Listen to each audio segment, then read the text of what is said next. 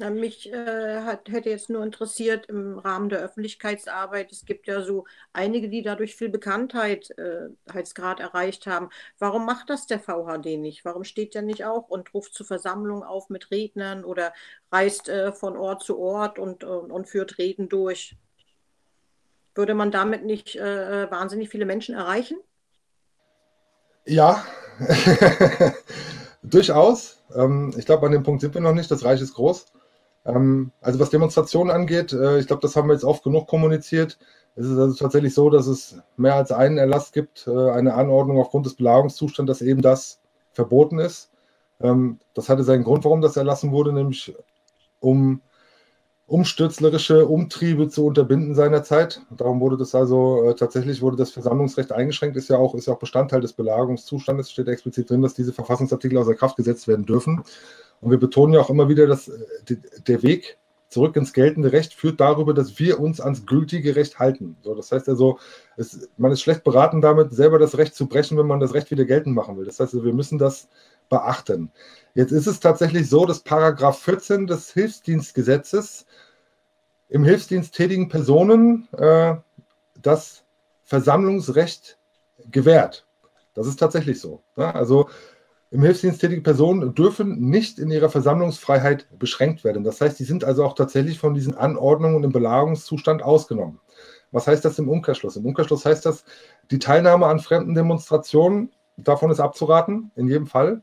Äh, eigene Veranstaltungen durchzuführen, ist eine ganz andere Sache. So da kommen wir jetzt an den Punkt, äh, dass wir eine, eine Gegenwart erleben, die dafür sorgt, dass Menschen nicht mehr zusammenkommen dürfen, nämlich unter, unter dem Banner eines Virus, ähm, der sehr gefährlich ist, der für sehr viele Tote sorgt, ja, wie man ja überall auch sehen kann.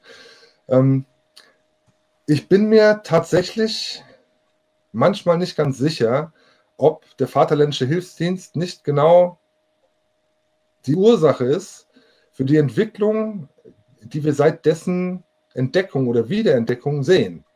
Ja, vielleicht ist es tatsächlich so, dass dieses Social Distancing eben genau das unterbinden soll, was wir jetzt leisten müssen und was auch, auch im Rahmen der AKB-Treffen sehr erfolgreich auch geleistet wurde. Weil das höre ich immer wieder. Leute, die an diesen Treffen teilgenommen haben, kommen total begeistert von diesen Treffen und sagen, Mensch, so eine Stimmung, so eine Energie, das habe ich noch nie erlebt. Das ist wie eine Familie. Ja, und wenn wir das im größeren Maßstab leisten könnten, das würde natürlich äh, das Bewusstsein der Leute befördern und auch für diese Emotionalisierung sorgen, die wir vorhin angesprochen haben. Ähm, aber es stehen halt die, die Schwierigkeiten der Einschränkungen entgegen.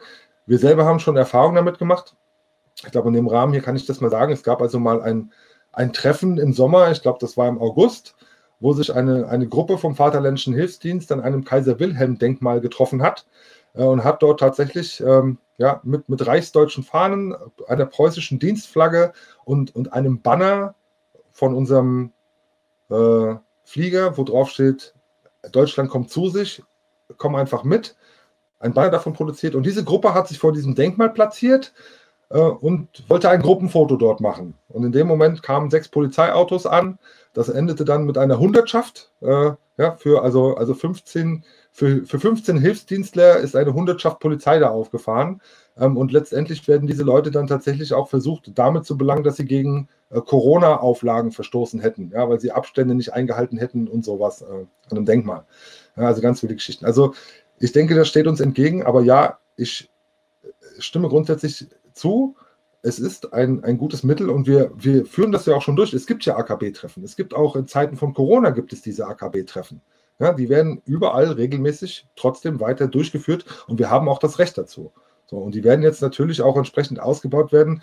Jetzt im Winter ist das natürlich schwierig. Also man kann sich nicht unbedingt an öffentlichen Orten treffen oder mal im Wald spazieren gehen oder so. Das, äh, das heißt, man ist immer auf eine Location angewiesen.